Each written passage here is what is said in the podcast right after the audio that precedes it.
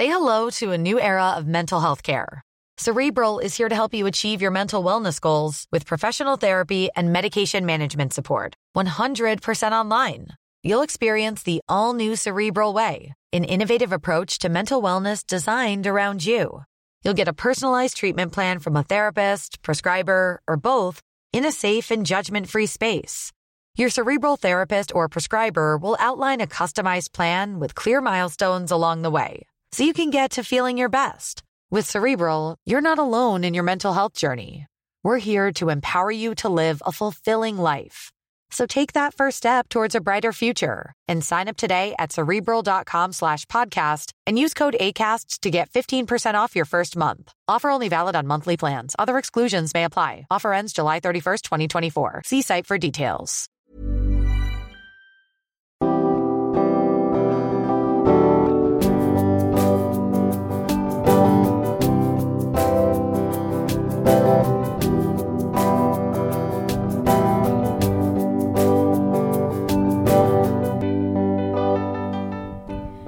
Bonjour et bienvenue dans Milkshaker, le podcast qui agite les idées reçues sur l'allaitement. Je suis Charlotte Bergerot-Palisco, je suis la maman d'un petit garçon de 2 ans que j'ai allaité durant un an et je suis la créatrice de ce podcast. Dans la vie, je suis ostéopathe spécialisée en périnatalité. Je m'occupe des femmes en général, de leur désir de grossesse à leur postpartum, des bébés et des enfants. J'accompagne spécifiquement certaines problématiques d'allaitement en libérant les bébés des tensions qui les empêchent de téter correctement permettant un allaitement serein pour la mère et l'enfant. Au fil des consultations, je me suis rendu compte que le principal frein à l'allaitement, c'était le manque d'information, de partage d'expériences et de vécu dans une société où l'allaitement n'est pas une norme. Je vous propose donc d'interroger avec moi des mamans et des papas sur leurs expériences, mais aussi de vous informer auprès de professionnels spécialisés en allaitement. Mon objectif est simple, vous informer, vous donner les clés pour faire des choix en conscience, banaliser l'allaitement sous toutes ses formes, vous le rendre plus accessible, plus facile et alimenter ce fameux village dont on a tant besoin pour élever un enfant. Connaissez-vous Madeleine? C'est elle qui est derrière le compte Postpartum ta mère. Elle y parle de postpartum, cette période si particulière qui démarre suite à la naissance d'un enfant. Elle y lève des tabous et vous informe en toute bienveillance. L'allaitement pour Madeleine, c'est comme la maternité, c'est l'ambivalence l'envie d'allaiter, d'offrir le meilleur à son bébé, le bonheur de le voir au sein et la fierté de le nourrir, mais c'est aussi cette sensation de dépendance extrême, de nécessité, de pression que l'on s'inflige en tant que mère, l'envie d'arrêter parfois qu'on n'ose pas vraiment s'avouer. Et le tout sur un fond d'hyperlactation, la vraie hyperlactation, celle qui fait que vos seins dégoulinent toute la journée, encore des semaines après l'accouchement, qui mouille vos draps chaque nuit et vous force à trouver tous les artifices pour éviter d'avoir votre t-shirt trempé en permanence. Face à ces difficultés et ces questionnements, on peut finir par ressentir le besoin de sevrer son bébé.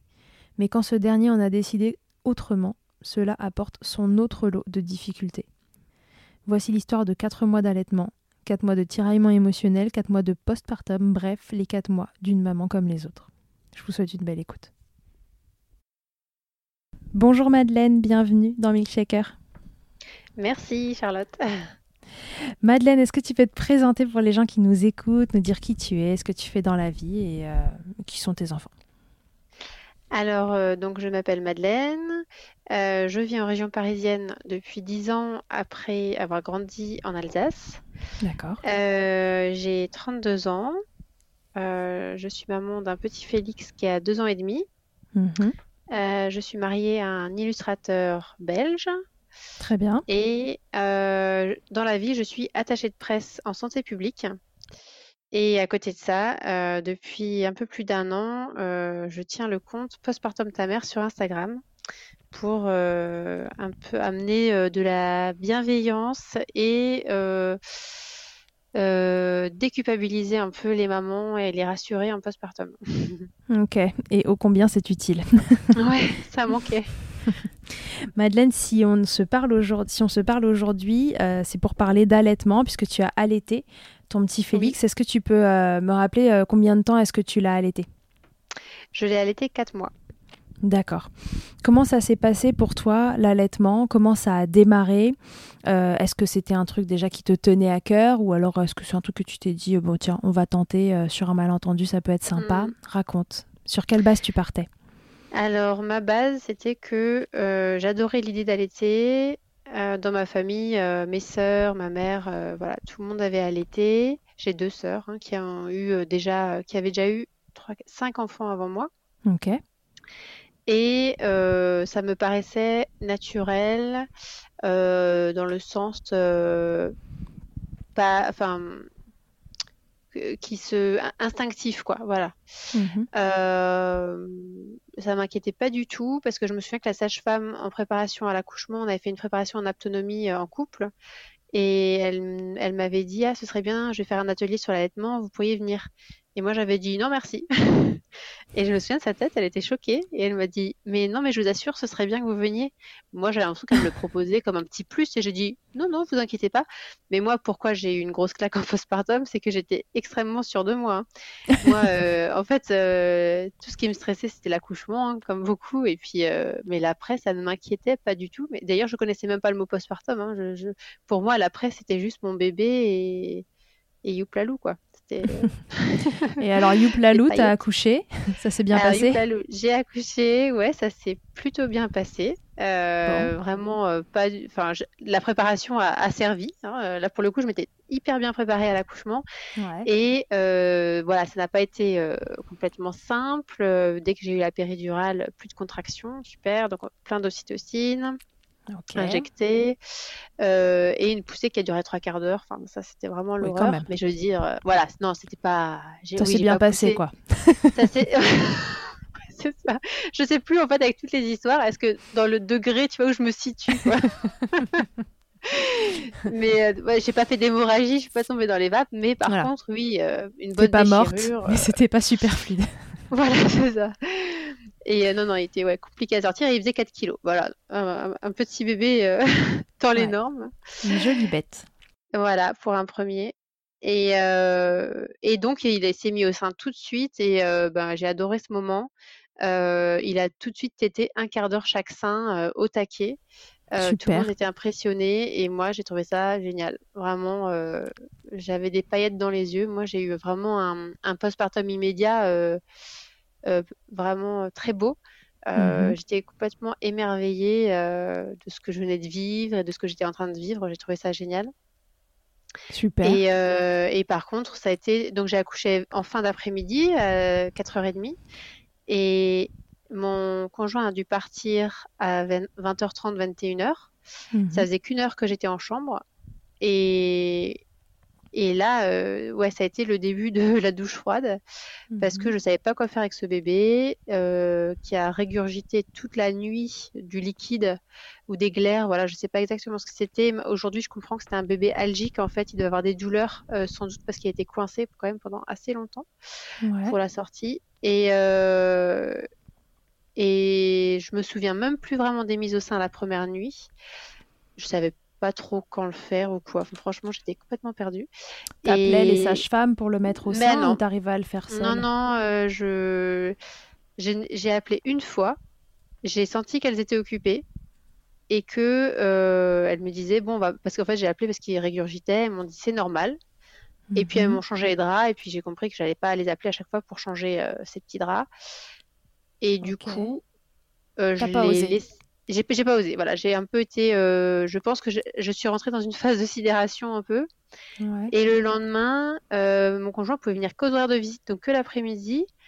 Et euh, ma mère arrivait, voilà, d'Alsace, pour venir me voir. Et du coup, il est arrivé avec elle tout de suite. Et ce qui fait mhm. que j'ai pas débriefé de ce que j'y vais. Et je venais de découvrir, voilà, vraiment mon corps postpartum. Enfin, vraiment, j'étais un peu en choc. Mhm. Mais j'ai fait bonne figure en fait devant eux et devant le personnel parce que je me suis dit que c'était ce qu'on attendait de moi. Mais dans ma tête, je me suis dit là, l'allaitement, euh, les tranchées que je ressens, euh, c'est le truc de trop quoi. je me disais là, euh, je suis en train de prendre sur moi alors que je viens d'accoucher et j'arrivais pas à prendre du recul sur le fait que bah, c'était pas normal que je commence à prendre sur moi déjà comme ça. Et je me suis dit, là, c'est le truc de trop, mais, mais j'y tenais, en fait. Je, je, trouvais ça. Je me suis même pas posé la question de pas allaiter, en fait. Parce que là, quand tu parles des tranchées, en fait, tu avais mal au ventre, c'est ça, à chaque fois que tu allaitais? Ah ouais, ouais, j'ai eu vraiment très mal. Et enfin, je me souviens que ça faisait très mal. Après, c'était pas insupportable, mais c'est surtout que c'était exactement les mêmes douleurs que pendant l'accouchement. Et je me disais, ah mais non, mais là, c'est fini. Moi, j'ai accouché, là, donc maintenant c'est fini. On, je faut plus que je ressente tout ça. Et j'ai très mal vécu tous les soins postpartum, le fait d'appuyer sur l'utérus pour voir où, où est-ce qu'il en était, mhm. euh, aussi quand à un moment il, vérifie le col. Tout ça, c'était vraiment pour moi très très difficile parce que je ne savais pas que ça allait se passer. Et je pensais qu'une fois que j'avais accouché, on me laissait un peu tranquille euh, que mon corps, quoi. Et du coup, j'ai trouvé l'allaitement euh, invasif aussi. C'était encore quelque chose. Euh, je voulais plus qu'on touche à mon corps, en fait. J'avais tout mhm. donné, et pour moi, là, je devais continuer de donner, et je ne m'y attendais pas du tout. Alors que Maintenant, avec du recul, et bien sûr, même sur le moment, je me disais, mais tu t'attendais à quoi? Mais bien sûr, euh, c'est ça, être mère. et euh, donc, euh, voilà, je suis rentrée dans une, dans une, spirale de sacrifice, quoi, où je me suis dit, ok, d'accord, je vais tout donner, mais et m'oublier, quoi. Ouais, donc ça a commencé à J1 en fait. Tu t'es ah dit, là c'est le truc de trop. Donc les tranchées, on rappelle que c'est des douleurs de. On appelle des tranchées quand l'utérus se contracte suite à l'accouchement pour retrouver sa taille initiale.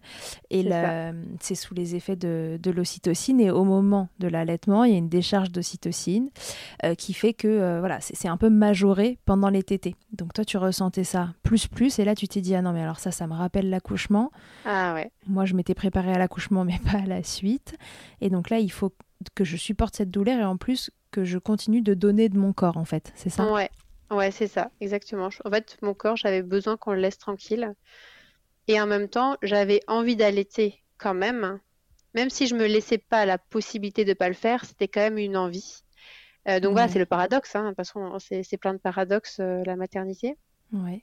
Et donc, il y avait vraiment ce paradoxe de c'est trop, mais je veux le faire quand même.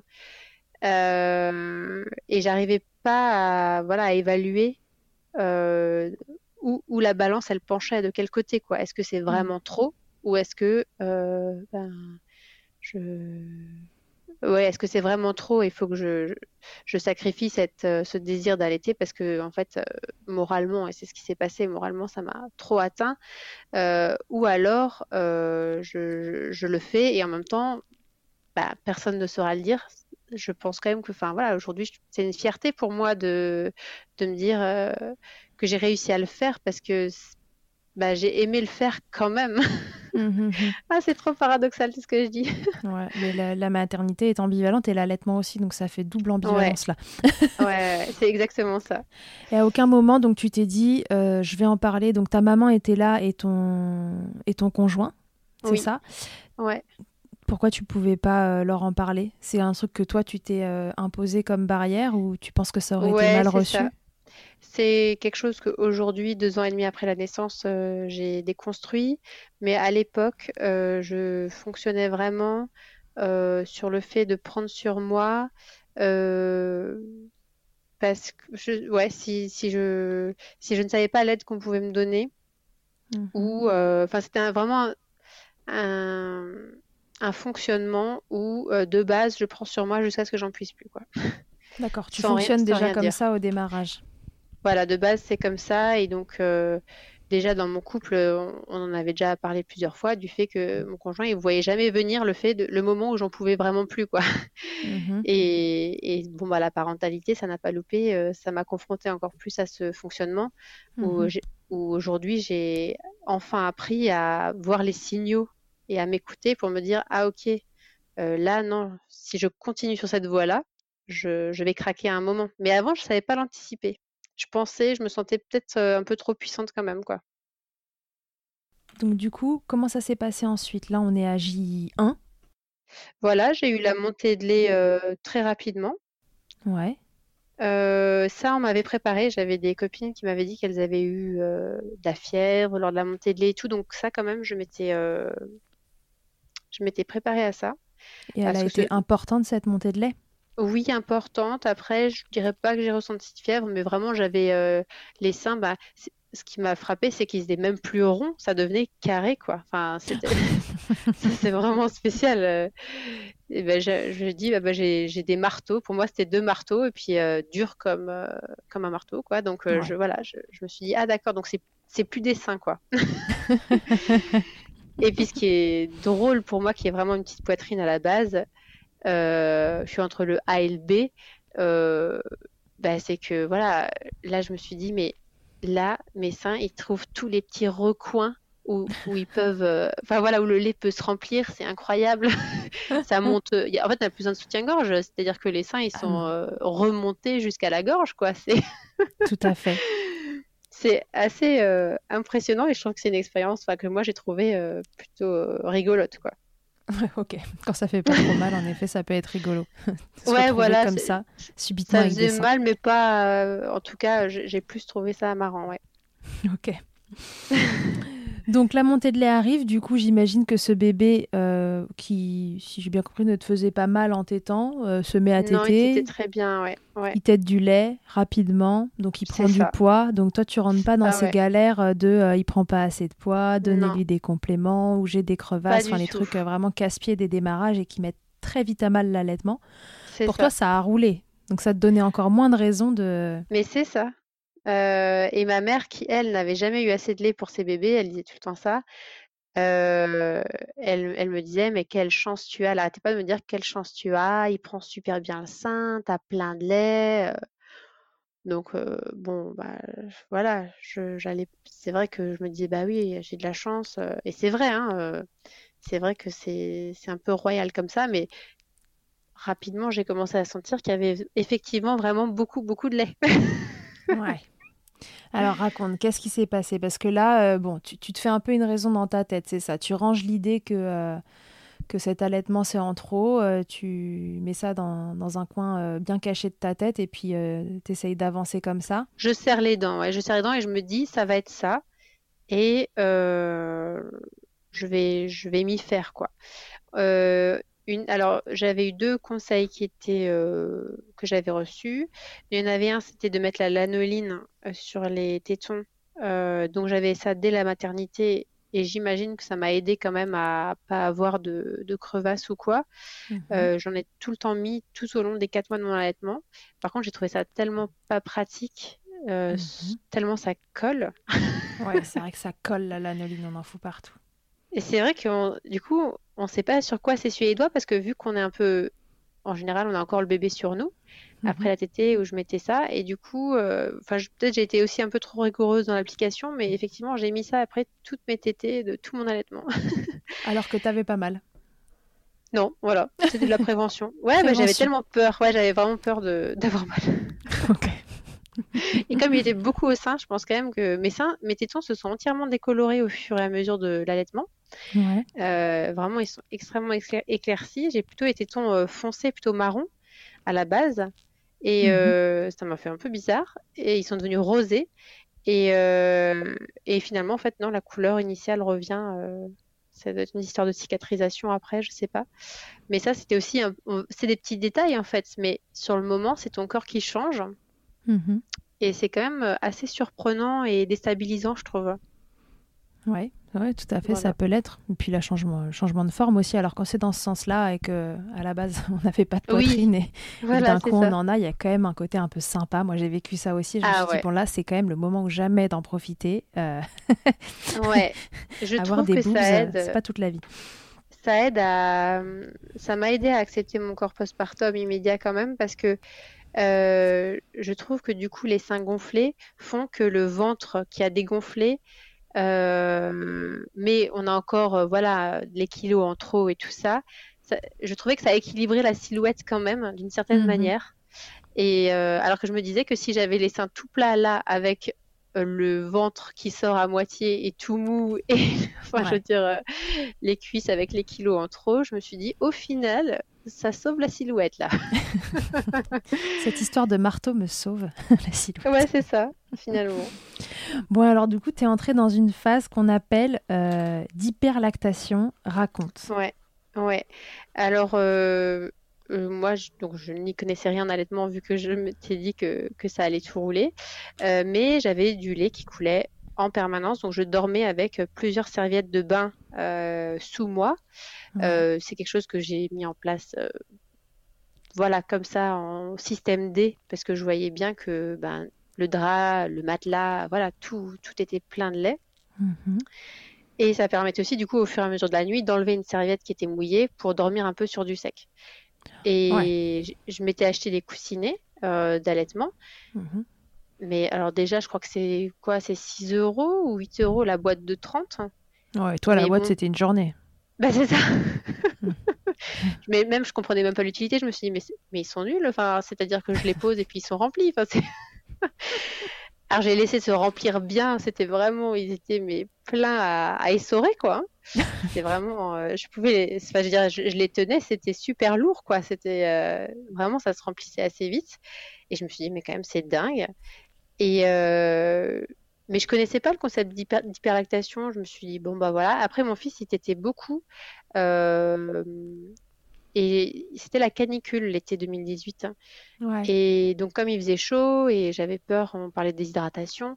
Donc, je lisais qu'il fallait mettre le bébé au sein entre deux tétés. Mais il était déjà toutes les heures et demie euh, au, max. Et euh, donc, je le mettais au sein tous les trois quarts d'heure. Donc, voilà, moi n'ayant pas de connaissances non plus, je.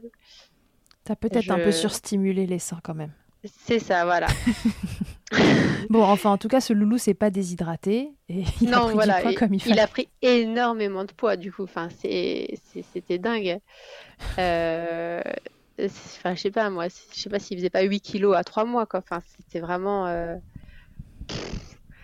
ouais, non, là, c'était vraiment. Euh, il était bien nourri, mais c'est vrai que quand bon, c'est un premier, on n'a aucun repère. Mhm. Et euh, ce que je faisais aussi, c'est que j'avais une application euh, pour noter les tétés. Donc sein gauche, sein droit, euh, le temps de tété, tout ça, parce que ma, mon truc, c'était qu'il trouve un rythme. Mhm. de d'identifier parce qu'en fait cette application je crois que ça s'appelle Baby Center après elle te fait un, graphique avec ta journée ou les 24 ah heures euh, pour que tu vois des tendances. D'accord. J'ai fait ça pendant 4 mois, il n'y a jamais eu de tendance. Hein. D'accord. Et au contraire, je m'embêtais à remplir cette application. Et aujourd'hui, avec ce que, je, ce que j'ai appris depuis, je me dis, mais je me serais tellement ôté un poids d'allaiter un peu sans réfléchir et, et, de dire, bah voilà, là il est au sein, il est au sein. Non, j'étais là à calculer chaque temps de tété. oui, surtout que toi, tu pouvais le faire dans un cas comme ça. Euh, bah voilà, il va à la bah source, on sait, il y en a. Euh, ça. Il y en a trop de toute façon, il y en a tout le bah temps. oui. Et alors, je me stressais parce que je lisais que le lait, le début, enfin le lait de début de tété, mhm. euh, c'est un lait sucré qui mhm. se digère, enfin qui peut faire un peu mal au ventre ou je sais plus trop quoi. et c'est ce qui est consistant, c'est à la fin quand le, le, bébé il a entre guillemets c'était le sein, quoi, en, entier.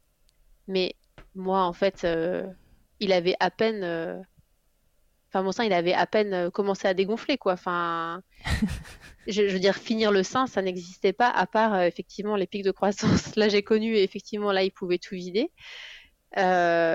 mais du coup, je... c'est vrai que ça, ça m'a un peu perturbé. C'est que je me suis dit, mais il a toujours que du lait de début. puis il avait pas mal de maux de ventre. Il mhm. avait voilà beaucoup de soucis de digestion quoi. donc tu te disais c'est un problème, il faut que j'essaye de maîtriser cette histoire. Euh, donc l'application, elle te, elle aurait pu te servir à ça en fait, c'est ça? Ouais, ben, c'est ce que c'est ce que j'espérais de. Ouais, en gros, je, je, naviguais à vue. Hein. Hmm. À quel point c'était euh, embêtant cette hyperlactation? Parce que le grand problème de l'hyperlactation, et, euh, et pour l'avoir vécu aussi, c'est quand même que c'est aux yeux du grand public, pas forcément considéré comme une difficulté. On va entendre très facilement, bah, t'as de la chance, t'as du lait, ah, il mange assez, un, En plus, regarde, moi, j'ai jamais eu assez de lait et t'as pas mal. Et alors, du coup, pour toi, comment euh, comment t'as vécu cette hyperlactation? Qu'est-ce que ça t'empêchait de faire? Est-ce que est-ce que c'était un handicap? Ben, je pense que ça s'est ajouté à toutes les choses que j'ai, comme je n'osais pas trop exprimer ce qui était difficile pour moi au début, ça faisait partie des choses que voilà, je testais d'en parler, de dire mais moi j'ai tellement de lait et tout, de voir que en face, je veux dire si une personne n'a pas vécu ça, je comprends, hein, elle peut pas comprendre en fait, c'est n'est mm. pas un problème effectivement, c'est pas vu comme un problème l'hyperlactation, et j'ai beau faire des gros yeux et dire mais c'est vraiment vraiment embêtant. C'est-à-dire que bah voilà, quand mon fils il était un sein, l'autre c'était le G quoi, le, le G en avant. Euh, et ça veut dire que le lait il coule tout le temps. Euh, ça gêne l'intimité déjà dans le couple parce que ben voilà moi pour l'intimité avoir du lait qui coulait c'était juste pas possible. Euh, mhm. Vraiment c'était gênant. Ouais. Et pour sortir dehors j'avais toujours du coup les t-shirts mais alors moi je mettais des gants de toilette hein, à un moment j'ai mis des gants de toilette dans mes soutifs hein. mhm. après parce que j'ai mis des coquilles de recueil mais ça stimule aussi un peu parce que ça appuie Ouais, tout à fait. C'est pas forcément euh, une super idée, ouais. C'est ça. Donc euh, j'étais vraiment euh, un peu, je me suis sentie très seule quoi avec ce problème qui est effectivement pas reconnu et à me dire mais qu'est-ce que qu'est-ce qu'il y a de mal? Et, aussi j'avais besoin de passer le relais parce que je me sentais extrêmement épuisée pendant un mois mon fils n'a pas dormi plus d'une heure et demie de suite mhm. j'avais besoin de passer le relais on avait pris une du coup mon mari il a cherché un tire-lait à la pharmacie mais j'ai dit, mais le tire-lait, ça stimule. Et j'ai dit, déjà, avec tout ce qui tête, si en plus je fais le tire-lait, bah, vraiment, ça, me fait, ça m'a angoissé. Donc, on l'a rendu. Et voilà. Et en fait, là, je me suis dit, je vais arrêter. je me suis dit. Euh, donc là, on, est, on est à combien de temps d'allaitement? Euh, Deux mois, je pense. D'accord, donc deux mois de d'être trempé tout le temps, toutes les nuits, tu peux pas vraiment sortir et si tu sors, euh, il faut avoir des gants de toilette euh, dans ton, dans ton soutif. C'est ça. Et comme c'est l'été, bah, on a des petits t-shirts. Alors, c'est voilà, tout de suite, ça se voit qu'on a quelque chose. c'est heureusement, il y a le porte-bébé, quoi. ça, ça Qui lui-même appuie sur le sein et le vide. ouais, c'est ça. Et alors, juste pour dire aussi hein, quelque chose qu'on a remarqué au bout d'un mois, c'est qu'il était intolérant aux protéines de, lait de vache. On a un ah. peu cumulé quand même. Hein. D'accord. Et euh, c'est une sage-femme que je suis allée voir euh, pour une pesée et elle m'a dit mais va pas du tout bien votre fils. J'ai cru, j'allais pleurer parce que je me suis dit ah enfin quelqu'un voit quelque chose. Mhm. Euh, et, elle a dit mais il a le ventre plein de gaz, euh, il a mal. Euh, et, elle était super sympa. Elle m'a dit mais un bébé qui va mal c'est une maman aussi qui doit aller mal. comment vous allez? Enfin franchement elle était adorable. Et là elle m'a dit bon vous allez revoir toute votre alimentation. Et j'ai dit mais moi à la maternité on m'a dit que je pouvais manger ce que je voulais en allaitant. ça n'avait aucune incidence sur le lait. Et euh, elle m'a dit ah bah non. Euh, et puis elle a dit visiblement là il y a, un souci. Et euh, en 24 heures où j'ai arrêté le lait de vache, il a changé. Je l'ai vu comme je l'avais jamais vu. Il avait un mois et ses traits se sont détendus. Il avait toujours un peu le, les sourcils froncés. Et il a enfin dormi trois heures de suite. Ah, pauvre chat, donc il n'était pas bien en fait. Ah non, c'est. Mais c'est vrai, il, se réveillait en hurlant. Hein. Et, ça, il l'a fait de toute façon euh, jusqu'à au moins c'est un an et demi. Je pense qu'il avait dû garder ça, je sais pas, euh, le réveil en panique. Et il avait des gaz qui le faisaient hurler. Et euh, je l'avais, j'en avais parlé à la pédiatre qui n'était pas très open, qui disait oui c'est un bébé, sa digestion se met en place. Et ouais, à la pédiatre très rapidement, à la, consultation des 10 jours, j'avais dit il il pleure, euh, il pleure, euh, il dort pas. Elle m'a dit, bah c'est un bébé. c'est un bébé, bon courage. Exactement. Revenez dans un mois. Ou dans trois mois. c'est ça. Est-ce que tu t'es dit à ce moment-là, euh, il faut que je consulte des gens qui sont spécialisés dans ce domaine-là, mon allaitement est problématique et, et, je vais essayer de consulter des gens qui sont spécialisés là-dedans, ou tu connaissais pas Alors, ces métiers autour de l'allaitement? Par, euh, par Internet ou Instagram, euh, j'avais vu qu'il existait des consultantes en lactation.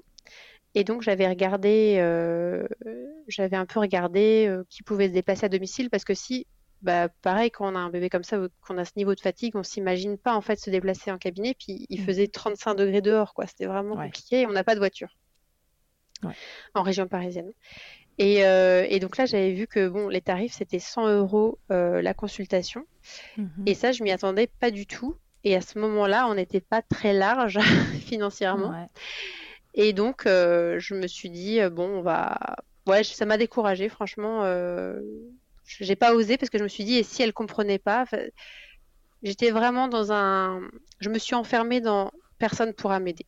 Je pense qu'il y a eu ça. Ouais. Euh, j'ai pas vu en fait un peu de, lueur de compréhension quelque part. Est-ce qu'il y avait un peu de je vais y arriver toute seule? Oui, quitte à ce que la solution soit d'arrêter, quoi. Ouais. Ouais, donc, tu t'es dit dans le doute, voilà, si, si personne comprend, alors autant que je fasse rien. Ouais, on est allé chez l'ostéopathe quand même, mais je pense mmh que bon, déjà c'était un des pires jours de canicule. Euh, déjà avec le trajet en bus, je pense que mon fils il était euh, au bout, et donc la séance était compliquée parce que déjà il était tellement tendu de partout. En fait, mon fils, bah, bah on pouvait pas l'allonger, on pouvait pas, le... on faisait rien avec lui. Je veux dire, euh, même tourner les jambes comme ça, ça il savait pas faire, hein, on, ne pouvait mmh rien faire. Donc je pense que euh, cette séance, elle a fait ce qu'elle a pu. Et puis moi, ça m'a, ça m'avait tellement épuisé de faire juste ce rendez-vous que après, je me suis dit, mais moi, je bouge plus de chez moi, en fait. ouais, je mode survie, euh, je reste à la maison et euh, Exactement. on m'a dit que dans trois mois, ça irait mieux. donc je, ah Mais dans, dans ces moments-là, trois mois, c'est, on dirait que c'est comme deux ans, quoi. Ah ouais, c'est ça. Mm. Parce que chaque jour, chaque nuit, c'est, c'est compliqué. Et ouais. Et donc au bout de deux mois, tu t'es dit... Euh, euh, ah oui, donc c'est le moment où tu décides que tu aimerais bien qu'il y ait du relais et que le tire-lait, c'est t'envisages pas cette option. En plus, voilà, t'as pas de personne pour t'informer correctement autour. Tu te dis, je vais surstimuler encore mes seins, ça va être, euh, voilà, c'est ça, ça va pas être possible. Donc Exactement. du tu te dis, je vais arrêter. Exactement. Euh, en fait, je me dis, euh, mais je me suis dit, je vais arrêter progressivement. C'est-à-dire, je me suis dit, il faut que je réduise le nombre de tétés. Je vais mhm. commencer à, parce que je m'étais renseignée du coup sur le sevrage et j'avais vu des, une théorie que je n'ai jamais réussi à appliquer, mais qui était de d'insérer un biberon par jour, euh, enfin un biberon, puis faire comme ça peut-être une semaine. Enfin, je me suis dit, mais j'ai le temps, je reprends le travail à quatre mois, mhm. j'ai le temps devant moi, on va faire ça en douceur. Et donc cette perspective, en plus, ça me faisait un petit projet euh, qui était censé m'alléger euh, petit à petit, quoi. Et, et du coup, euh, je, qu'est-ce que j'ai fait? J'ai un bug d'un coup, je perds mon fil. et ben alors du coup, donc tu voulais arrêter, tu avais deux mois devant toi. pour oui, préparer voilà, ce projet.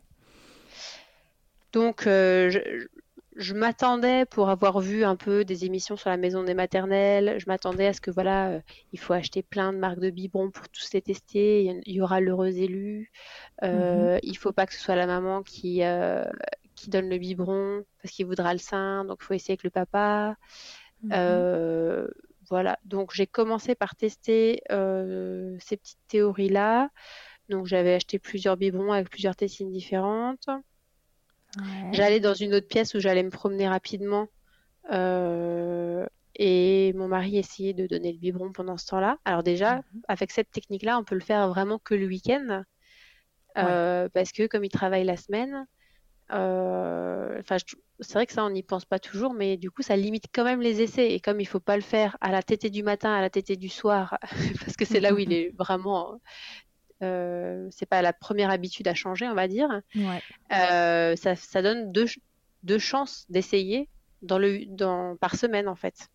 Oui, ce qui est pas beaucoup. C'est pas beaucoup, ouais, c'est ça. Donc déjà, je me suis dit, euh, on va pas beaucoup compter sur, ce, sur cette possibilité-là. Mhm.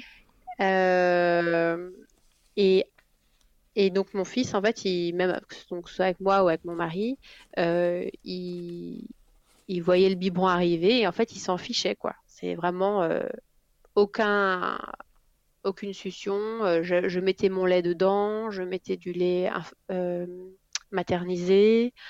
ça ne changeait rien. Il était indifférent. Madeleine m'a envoyé une vidéo avant qu'on commence l'interview pour me montrer son bébé indifférent lors d'un essai biberon.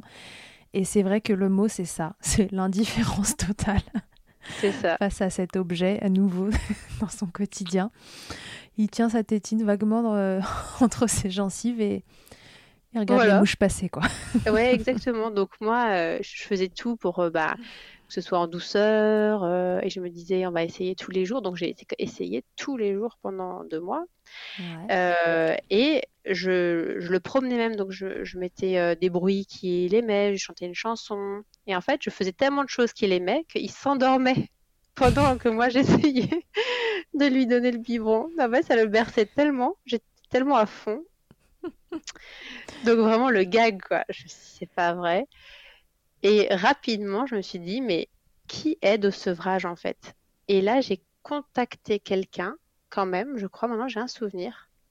parce que tu t'es dit, là, je, ça va pas avancer dans le bon sens. Euh, T'as fait ça pendant bah, combien de temps sans résultat? Des semaines, hein, je pense quand même, au moins, au moins trois semaines, je pense. Et pendant ce temps-là, tes seins, ils coulent toujours euh, ah en ouais, permanence? Bah oui, oui, toujours. Bah euh, ça, ça, ça, a été vraiment jusqu'au bout. Peut-être quand même que passé trois mois, maintenant, j'ai un souvenir qu'ils avaient quand même pas mal dégonflé mes seins. Après, j'ai jamais manqué de lait. Mais mmh passé trois mois, j'ai un souvenir que ça devait quand même être moins intense, euh, il devait quand même moins couler. Ça c'est un peu Et voilà, c'est ça. Je pense quand même que les tétés se sont un peu espacés mmh et, ça a dû aider.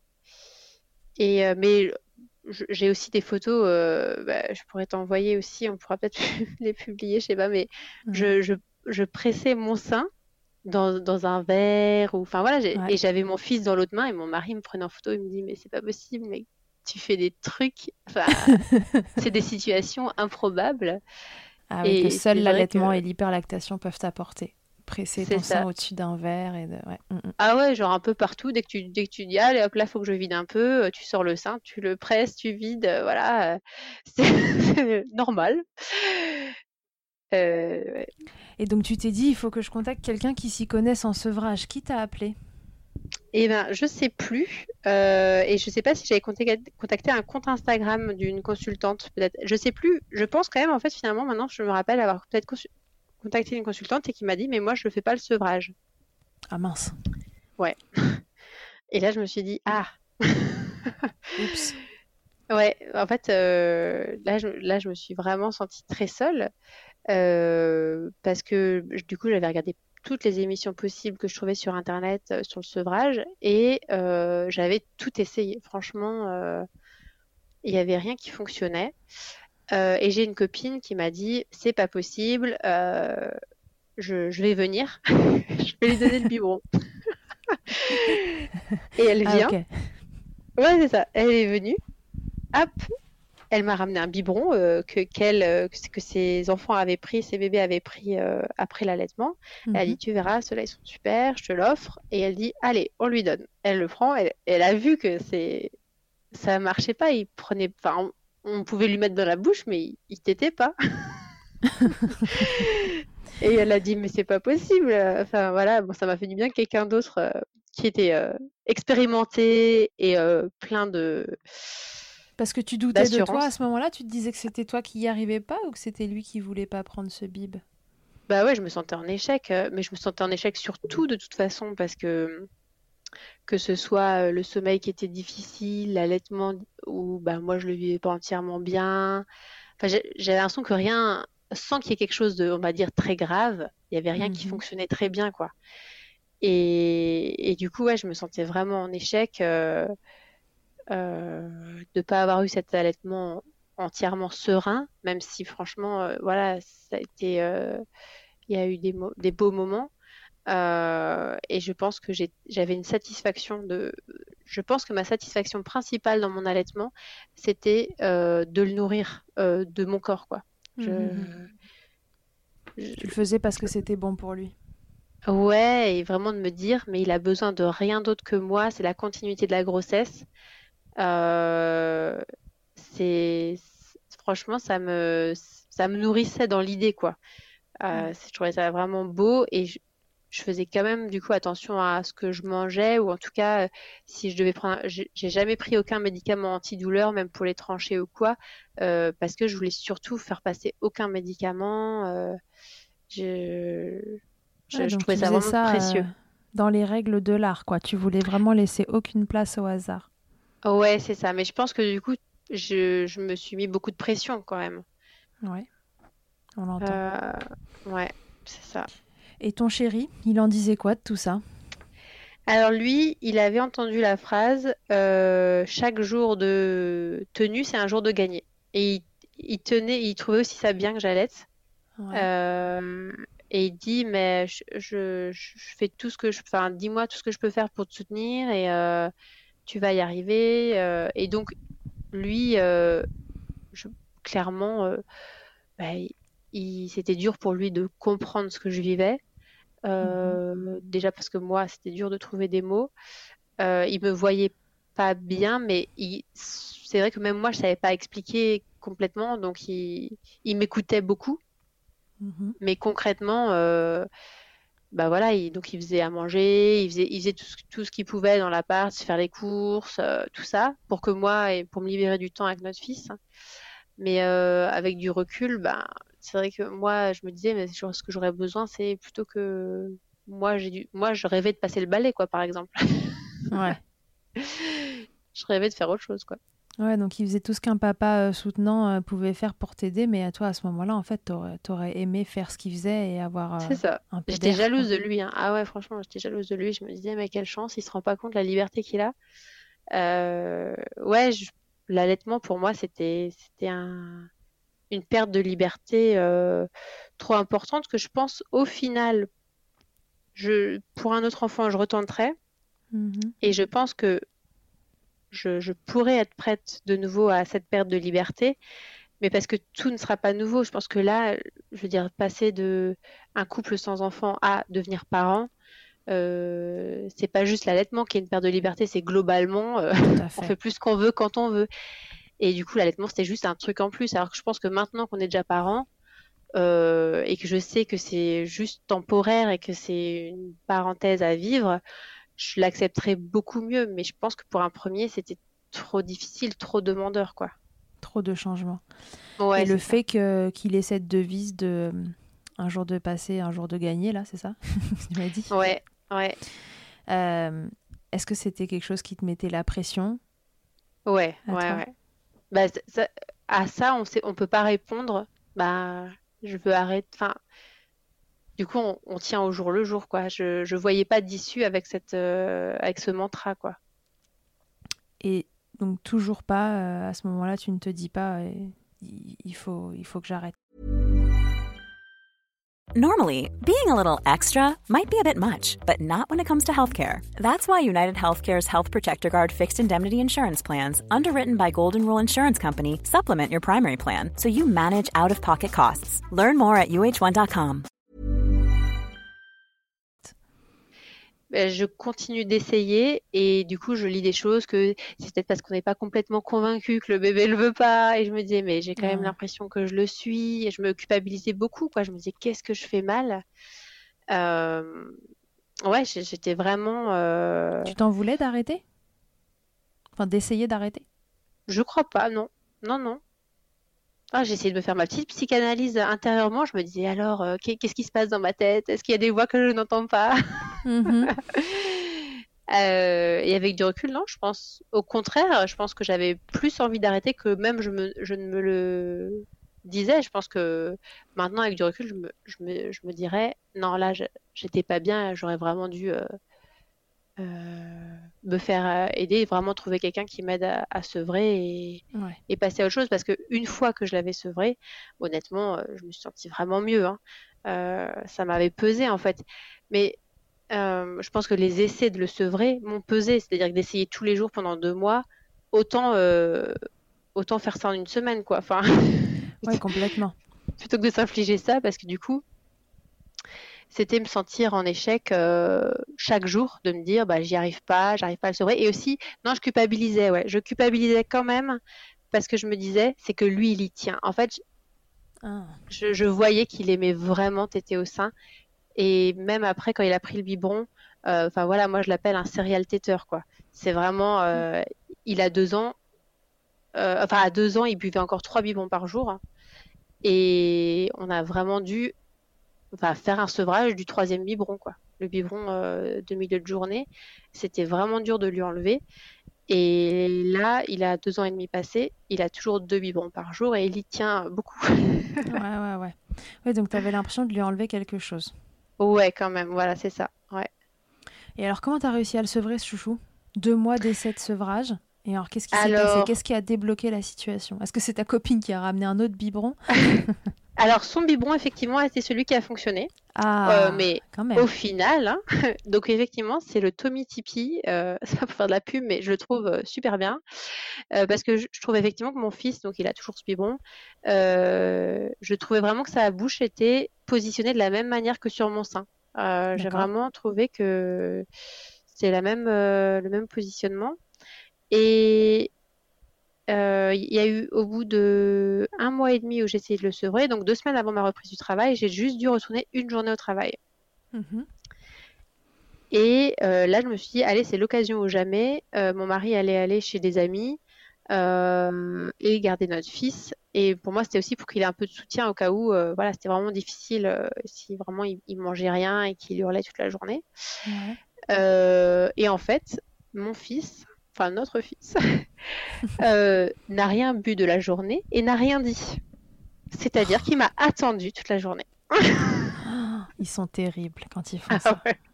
Ah mais euh, vraiment aujourd'hui, je trouve que voilà, quand il approche de 3 ans, je vois un peu plus son caractère. Et en fait, mon fils, c'est le roi du je fais mine de rien. je fais mine que ah tu me dis un truc là qui devrait euh, me faire réagir. Oh, je tourne la tête genre j'ai rien entendu. Donc franchement Il a fait pareil avec l'allaitement. Il a fait ça. Il a fait J'essaye de me faire prendre un biberon. Hmm, je fais genre, je comprends pas. Et ça passe. donc, euh... donc, ouais. Euh... Euh, donc, il a passé la journée comme ça. Et quand il m'a retrouvé le soir, il faisait un éclat de rire et un éclat de sanglot à la fois. C'était ah, euh, ah, euh. genre je suis trop contente que tu es revenue, je suis contente mais je suis triste. la bonne décharge en rentrant. C'est ça. Donc là il a tété toute la nuit. ouais, mais là tu t'es dit mais comment je vais y arriver quoi? Même ah, une journée entière il prend pas son bib. C'est ça. Et les gens à qui j'en parlais, mais unanimement, hein, me disaient ça va venir. Il va finir par le prendre le biberon, il n'aura pas le choix. Mais je veux bien, mais. mais dans les faits, en fait, euh, lui, il se laisse le choix là. ouais, et vraiment, euh, je, trouve qu'on ne reconnaît pas assez. Euh, ça peut être vraiment une détresse de ne pas réussir à sauver. Enfin, c'est une angoisse, quoi. Parce que, ouais, bien sûr. je veux dire, c'est quand même nourrir son bébé, un bébé de, de, quelques mois, à part manger et dormir, c'est quand même les, les, points essentiels. Et puis, de base, toute la vie, manger, c'est essentiel. Donc, euh, on, a, on est quand même dans une situation compliquée où euh, on, mhm. a, on veut subvenir aux besoins de notre bébé et en même temps, on a une situation de blocage.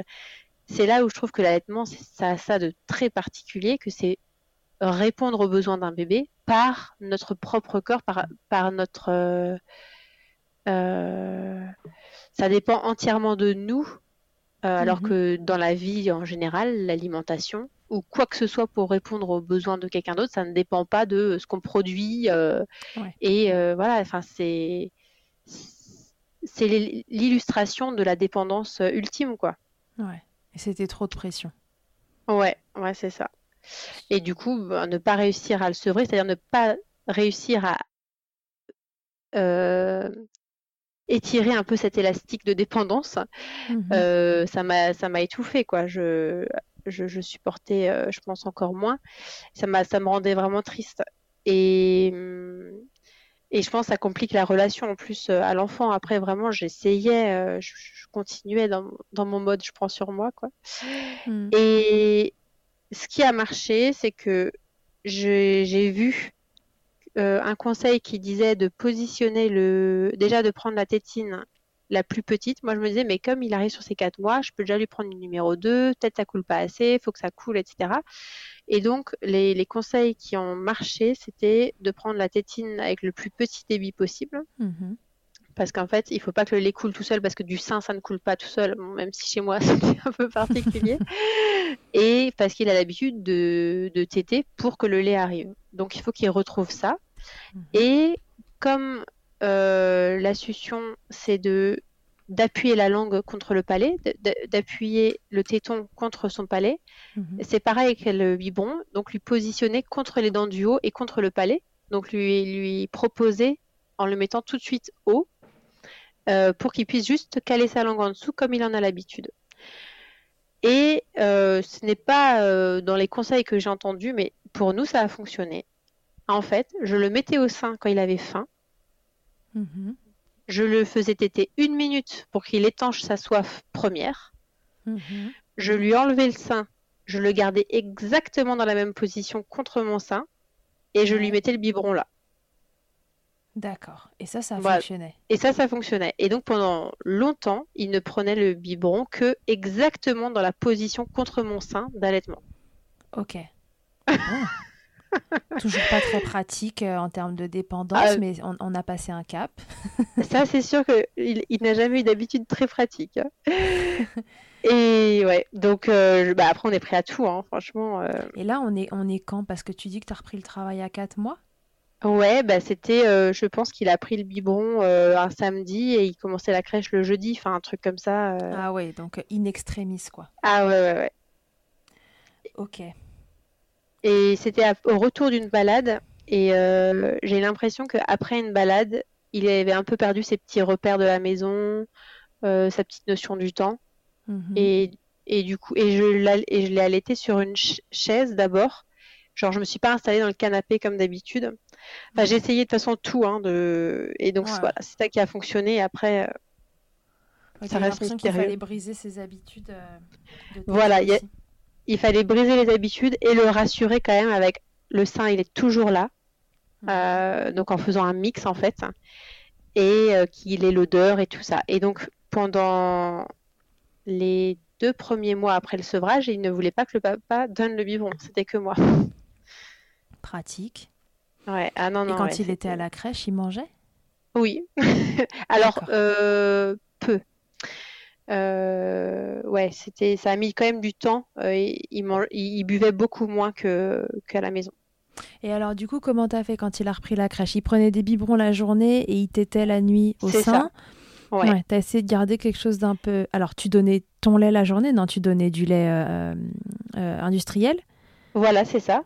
Bah, j'avais vu que ça ne faisait aucune différence pour lui. Ok. Et... Et toi, ça t'évitait de tirer la journée. Tes seins, ils se sont mis au diapason facilement, toi qui débordais Alors, ah oui, maintenant je me rappelle pourquoi j'ai sevré entièrement, pourquoi j'ai pas gardé ça. Ah. euh, c'est là, avec ta question, ça me revient. En fait, au travail, j'avais démonté de lait. Aïe, aïe, aïe. Et avec les seins qui coulaient, et je me suis dit, je peux pas gérer ça. Je me suis dit, mais je peux pas. Euh, en fait, ça me déconcentrait tellement. Déjà, c'est difficile. Après un congé maternité, mhm. de se remettre dans le travail. Mais de sentir mes seins avec les montées de lait et de sentir que ça coulait et d'avoir tellement peur. Et puis, du coup, bah oui, je veux dire, ma chemise, elle se mouillait. Euh. Enfin, je me suis dit, mais ça va pas être gérable. Euh, je, vais, je vais jamais m'en sortir. En fait, faut que mon bébé il me lâche parce que là, il me suit même au travail.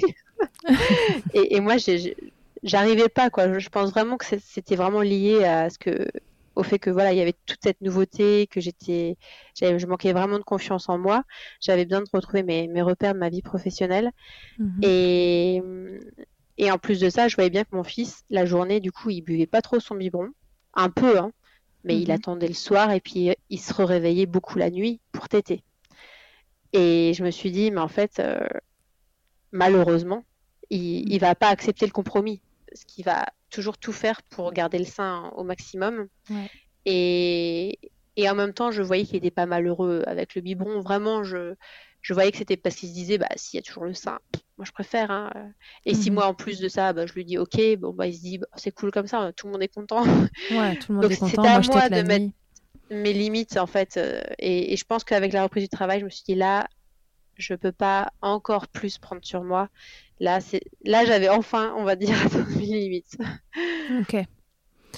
Quand tu dis j'ai atteint mes limites, tout ça, toi, tu étais dans quel état d'esprit dans toute cette période? Est-ce que euh, est-ce que tu allais bien quand même ou est-ce que euh, est-ce que c'était plutôt une période un peu sombre?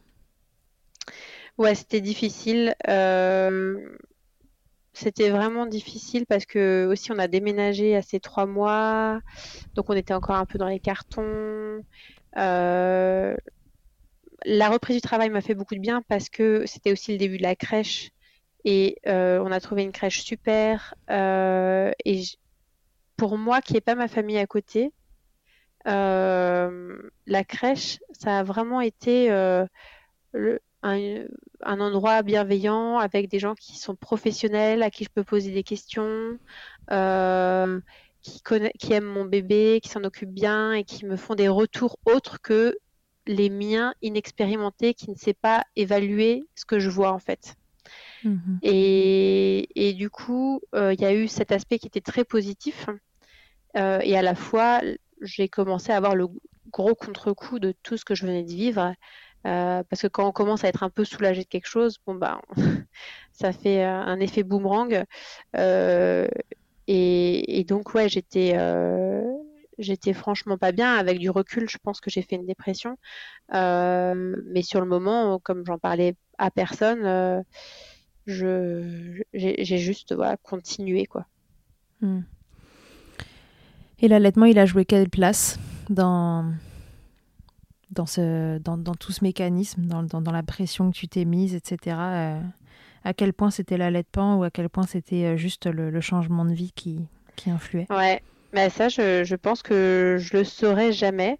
Euh, c'est ça qui est, qui est, terrible. Ça, ça a joué dans le positif et dans le négatif, je pense. Mmh Parce que Bon ben voilà, c'était c'était le truc de trop physiquement pour moi. Je donnais au-delà de mes forces, j'ai donné au-delà de mes limites. Euh, et à la fois, euh, je suis euh, super fière d'avoir allaité, super heureuse d'avoir vécu cette expérience, de pouvoir nourrir mon fils, mmh d'avoir eu tous ces moments privilégiés ensemble. Et, et, mon regret, c'est de m'être mise tellement la pression parce que malgré les circonstances qui n'étaient pas en notre faveur, je pense que si j'avais pas trop calculé les tétés, si je m'étais pas mise une pression pour lui trouver un rythme ou quoi, euh, je pense que j'aurais pu vivre ça de manière un peu plus cool. Ok. Et le sevrage euh, définitif, du coup, il est intervenu à quel moment? Très rapidement après la reprise du boulot? Tu ouais, t'es dit pas pouvoir. Une semaine après. Ouais. En fait, j'ai fait deux jours de boulot avec des montées de lait et, je me suis dit ça va pas être possible. Je crois que j'avais dû reprendre un jeudi et, et du coup le week-end, euh, le week-end on a on a on a réduit et en fait honnêtement ça s'est passé sans aucun problème. Euh, il a jamais il, a jamais recherché le sein en fait. Et euh, au bout d'une semaine, je je sais pas si ça fait ça à d'autres, on se dit ah, est-ce qu'on réessaye? Et j'ai juste essayé de voir est-ce que est-ce qu'il reprendrait? Et non, il a plus il a plus pris ça. Ok. Donc euh, finalement, euh, voilà, après moult tentatives de donner le biberon, ce sevrage s'est fait sans encombre sur euh, un gros dix jours, quoi. Ouais, c'est ça. C'est exactement ça. ok. Cette expérience d'allaitement, Madeleine, elle a eu quoi comme impact dans ta vie perso, pro? Ben, je suis heureuse d'avoir vécu cette expérience, euh, de savoir ce que ça fait. Euh, je pense que j'étais très curieuse, euh, très curieuse de la montée de lait, de la, voilà, comment le corps il produit tout ça, comment le bébé il peut téter. Le, côté autorégulation, même si chez moi il y en avait trop, c'est quand même assez fascinant. je suis heureuse de l'avoir vécu aussi parce que ça me permet de comprendre euh, ce que d'autres peuvent vivre. Mhm. Euh, ça me permet de connecter avec euh, les autres mamans. Et, et notamment le fait que, voilà, que, j'ai rencontré plusieurs problématiques. voilà, ça, ça m'aide à imaginer ce, que, ce que peuvent vivre d'autres. Et, et ça, voilà, je m'en sens vraiment enrichie. Et, et c'est des moments, effectivement, avec mon fils que, que rien peut remplacer, quoi. Ok. Alors, si tu devais donner un conseil à une maman qui nous écoute, euh, qui a envie d'allaiter ou qui allaite, tu lui dirais quoi? Je lui dirais euh, deux choses. Déjà, euh, est-ce qu'elle s'est vraiment donné le choix? C'est-à-dire que c'est bien d'allaiter si on le souhaite, en se donnant toujours la possibilité de choisir, c'est-à-dire de se dire à un moment, je veux arrêter. Ce C'est mhm. pas un discours qu'on entend beaucoup, mais je pense que c'est vraiment quand on, on choisit vraiment avec liberté, quand on se donne la liberté d'arrêter aussi. C'est-à-dire que si on se donne pas la liberté d'arrêter, c'est plus vraiment un choix. C'est plus vraiment, je sais pas si c'est très clair ce que je dis. si si, c'est clair. Mais moi, comme je me suis pas donné la liberté d'arrêter à la base, enfin ou de pas de pas allaiter euh, au début, euh, au final, je c'était uniquement de la pression que je me suis mise toute seule. Donc ça, c'est mon, mon, truc essentiel. Et le deuxième, je pense qu'idéalement, s'il n'y a pas besoin, c'est pas la peine de, calculer, de, noter, euh, de compter, et de mhm. plutôt se, dire c'est un temps où je vais vivre au rythme de mon bébé, et puis, euh, et puis voilà. Ok. Est-ce qu'il y a autre chose que tu voudrais nous dire sur cette expérience d'allaitement? Euh, que je m'attendais pas à ce que pendant qu'il tète, il fasse caca en même temps. ok. Ça, c'était mon anecdote insolite. Ça vient après, patience. Non, ouais, je pense que j'ai, je pense que j'ai fait le tour un peu. euh, En tout cas, je suis vraiment heureuse de pouvoir en parler, parce que des fois, quand on a allaité euh, juste quelques mois, et en plus de ça, qu'au bout de deux mois, on avait envie d'arrêter, Mm. j'ai jamais trop considéré que ça intéresserait quelqu'un mon histoire. Pourtant, j'avais l'impression quand même d'avoir vécu quelque chose de. C'est, quatre mois dans ma vie, mais pour moi, c'est comme un an, quoi. C'est, c'est Ouais. vraiment pas juste une petite parenthèse. Ça a été vraiment une expérience intense. Bien sûr. pas une petite parenthèse, quoi. Ah ouais, un jour, euh, un mois, trois mois, six mois, euh, trois ans, six ans, c'est c'est toujours intense, l'allaitement. Ouais, c'est très riche et puis c'est une expérience qui ne ressemble à aucune autre dans la vie. Enfin, en ça, en ça, je trouve ça assez incroyable, quoi. Il y a, y a aucune comparaison, euh, ouais, sur, sur Terre. Alors du coup, est-ce que tu essaieras de comparer avec une deuxième fois? Alors voilà, ça c'est, euh, ça a été tout un processus parce que là, on essaye d'avoir un deuxième enfant.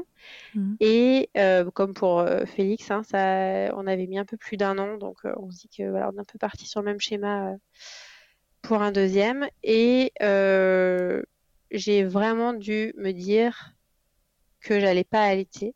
Mhm. pour maintenant me dire je me je, je suis prête aux deux mais je sens que j'ai envie de réessayer.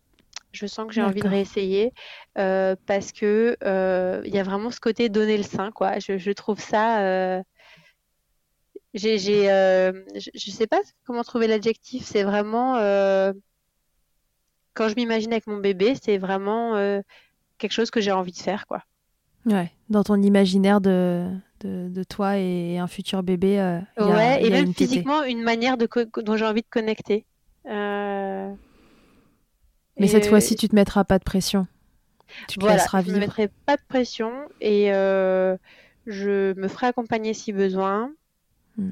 Et euh, ça durera le temps que ça durera. Et je pense que j'ai pas forcément besoin que ça dure longtemps. Et que si je vois que ça commence de nouveau à me peser, euh, j'hésiterai pas à arrêter sans culpabiliser. Et, et voilà. Donc je me, je me dis pas que j'ai envie d'un allaitement court, long ou quoi. Je me dis juste, je ferai le temps que euh, ça me convient en fait. Ouais. Et, et voilà. Ok, donc si on veut t'offrir un cadeau de naissance euh, pour ton futur euh, deuxième bébé, c'est des coussinets d'allaitement euh, en pack. c'est ça Ultra absorbant. Pourquoi ils font pas les, tu sais, il y a les serviettes hygiéniques avec euh, différents types d'absorption. On, on pourrait imaginer aussi. euh, Non, petit tips, ceux qui sont lavables, Ouais. au moins sont réutilisables Oui, et c'est vrai. ont un peu le, la texture gant de toilette finalement, Oui. en un peu plus doux. ouais, c'est vrai. C'est, c'est pas mal. Bonne Voilà. idée. Voilà, voilà, voilà. Envoyer un pack quand même, hein, parce que moi, pour avoir utilisé les lavables, autant dire que j'en avais quand même une sacrée quantité Ah ouais. pour une journée. Mais euh, ça a le mérite euh, bah, d'être réutilisable. Voilà. Ah ouais. Non mais c'est vrai, c'est pas mal. Parce que je, je sais pas, hein, mais il me semble que quand même, le- quand c'est comme ça, on peut rentrer dans un gang euh, de, de mamans qui ont trop de lait. Oui, c'est ça. Ah la bah, ouais, deuxième fois, il y a peu de chances que t'en manques, sauf si ton bébé a une succion dramatique. Mais pour te dire, en fait, euh, je- donc pour déjà pour tomber enceinte de Félix, j'avais fait un test hormonal, un Mhm. test sanguin pour voir mes hormones, et en fait j'avais la prolactine. Donc déjà avant de tomber enceinte la première fois, hein, la prolactine tout en haut, Ah, c'est-à-dire toujours dans la norme, mais euh, au max. D'accord. Et je m'étais déjà dit, tiens, c'est drôle. Et moi déjà pendant la grossesse, je perdais du lait. Eh ouais, J'aurais dû avoir la puce à l'oreille. Euh, Madeleine, avant de se quitter, euh, maintenant qu'on a bien discuté allaitement, est-ce que tu veux répondre à mon interview Fast Milk? Avec plaisir. Madeleine, quelle est ta tétée la plus insolite? Ma tétée la plus insolite, euh, c'était dans un TER euh, pour les trois mois. Je me souviens, il avait trois mois, c'est le week-end où il y avait trois mois, notre fils. On allait à un mariage et le TER était blindé. Il faisait très chaud et il n'y avait aucune place assise. Et j'ai réussi à avoir un strapontin déjà, je trouvais que les gens n'étaient pas hyper sympas. Mais dans le Ouais, TER, c'est les ce gens que étaient j'allais dire. debout. C'est quand même rare. Hein. Oui. Les gens étaient debout, euh, il n'y avait pas voilà, assez de place. Et donc, j'ai eu un strapontin. Euh, et là, j'ai eu besoin de faire allaiter mon fils. Euh, D'où l'allaiter. C'est très bizarre de dire faire allaiter. Ça fonctionne, on a compris. Ouais, j'ai eu besoin de l'allaiter. Et euh, déjà, la personne à côté de moi a été extrêmement gênée. Ah, c'était- je me dis, c'est vraiment le moindre de mes soucis, là, Ouais, dans ce ouais. TER blindé et chaud. Mais Dans deux secondes, tu vas te prendre un jet de lait, donc à ta place. et et c'est Je ça. la Je tranquille. précise que j'avais un pantalon blanc. Et que s'est-il passé? Mon fils a fait une selle explosive oh non qui a débordé de partout. Euh, Il était en, il était en pyjama, là, ou je sais pas quoi, et sur mon, jusque sur mon jean blanc. Et mon mari, il a pris une photo, donc pareil, j'ai une photo de ça. Euh, Et ton et voisin, fait- il a dit quoi? Bah ouais, non, mais elle regardait pas du tout, c'était une dame, je crois. Et elle regardait pas, et je la sentais vraiment à se coller à la vitre, genre, oh là là.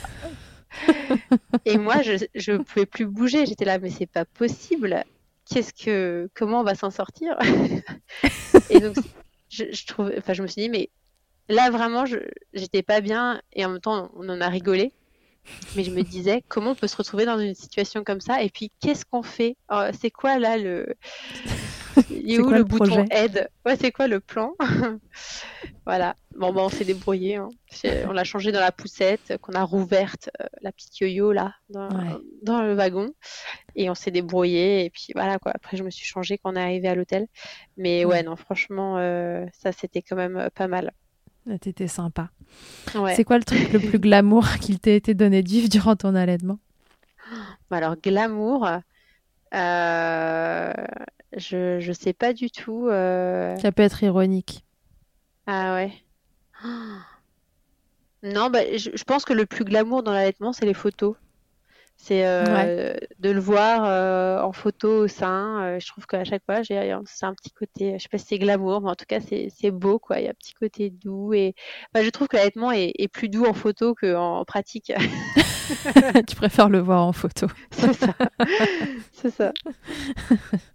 Ta position préférée dans le Kama Sutra de l'allaitement, Madeleine? Alors, à l'unanimité, allongé sur le côté. Ouais. Mais c'est mes meilleurs souvenirs, quoi. Vraiment euh, dans le lit. Puis en plus, comme c'était vraiment bah, mes quatre mois d'allaitement, c'était canicule. hein. Il a fait chaud de juin à octobre. hein. Ouais, tout à fait. Donc euh, je me souviens, ouais, il n'y avait pas besoin de drap ou quoi. Et on dormait comme ça. euh, il était contre moi. Et, je- et du coup, il- je, je pouvais dormir et il pouvait retéter dès qu'il avait besoin. Euh, moi, j'ai trouvé que ça, c'est la position royale, quoi. Ok. Alors, si en un mot, tu pouvais me résumer ton allaitement, tu donnerais lequel? En un mot, mon allaitement. euh, Débordant. Je me doutais que tu allais dire un truc sur l'hyperlactation, parce que c'est vrai que ça marque quand on déborde tout le temps. Ouais. Bah, Débordant. débordant de lait et puis débordant parce que tout le temps, quoi. C'est tout le temps au sein, le petit. Et débordant d'amour aussi? Mais oui, débordant d'amour aussi, carrément. Non, mais vraiment, Ça ouais. débordait de tout, ça dégoulinait de tout. Exactement. Ok.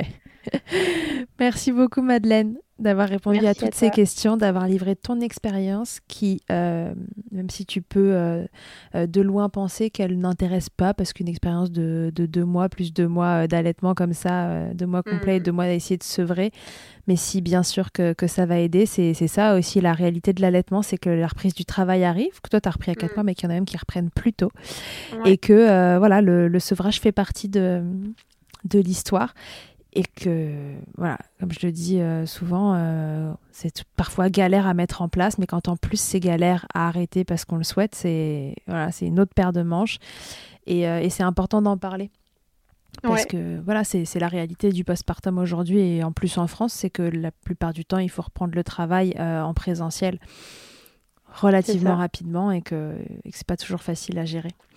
Et puis voilà, l'hyperlactation, merci de nous avoir, nous avoir raconté ça.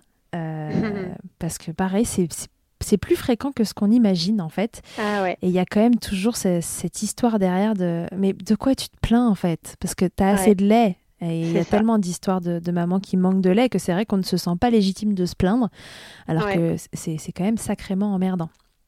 De dégouliner toute la journée. Un problème incompris. ouais, moi je disais toujours, c'est mon allaitement n'est pas du tout socialement compatible. c'est ça, exactement. Donc voilà, merci beaucoup d'avoir parlé de tout ça. Si vous voulez suivre Madeleine, ça se passe sur le compte euh, Postpartum ta mère. Euh, donc où elle vous expliquait qu'elle vous euh, raconte plein de choses, vous déculpabilise, vous sensibilise, vous informe autour du postpartum et c'est un compte qui fait du bien. Donc si vous êtes future maman, surtout connectez-vous à, ce genre de compte. Allez vous informer, mais voilà, dans la bienveillance. C'est pas pour vous faire peur, juste pour vous dire ce qui peut vous arriver et puis qu'il y, y, a des solutions à tout et surtout vous n'êtes pas seul, que ce soit pour l'allaitement ou pour tout le reste. Alors n'hésitez pas euh, à suivre Madeleine si vous, la, si vous la connaissez pas déjà. Euh, très bien, très bien, Madeleine. Euh, je te dis à très bientôt alors.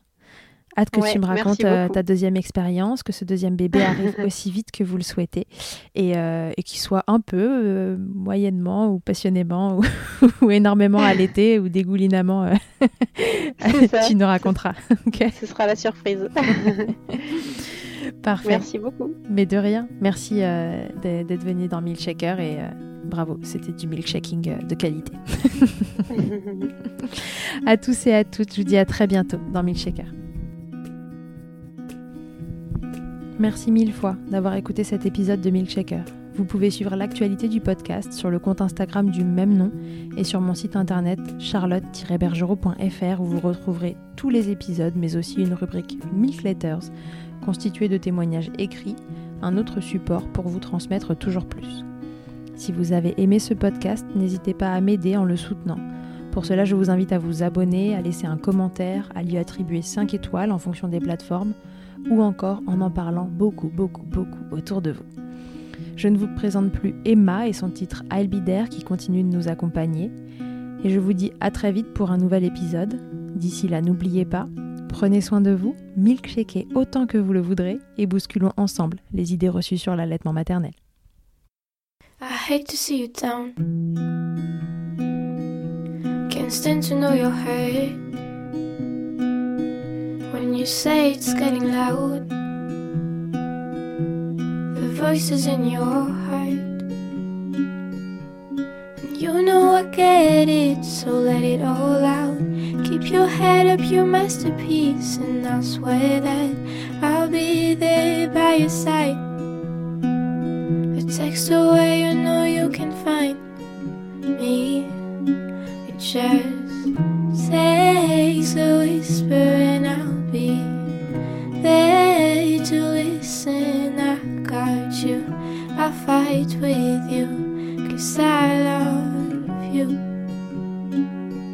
I'll be there. I'll be there. Oh, I'll be there.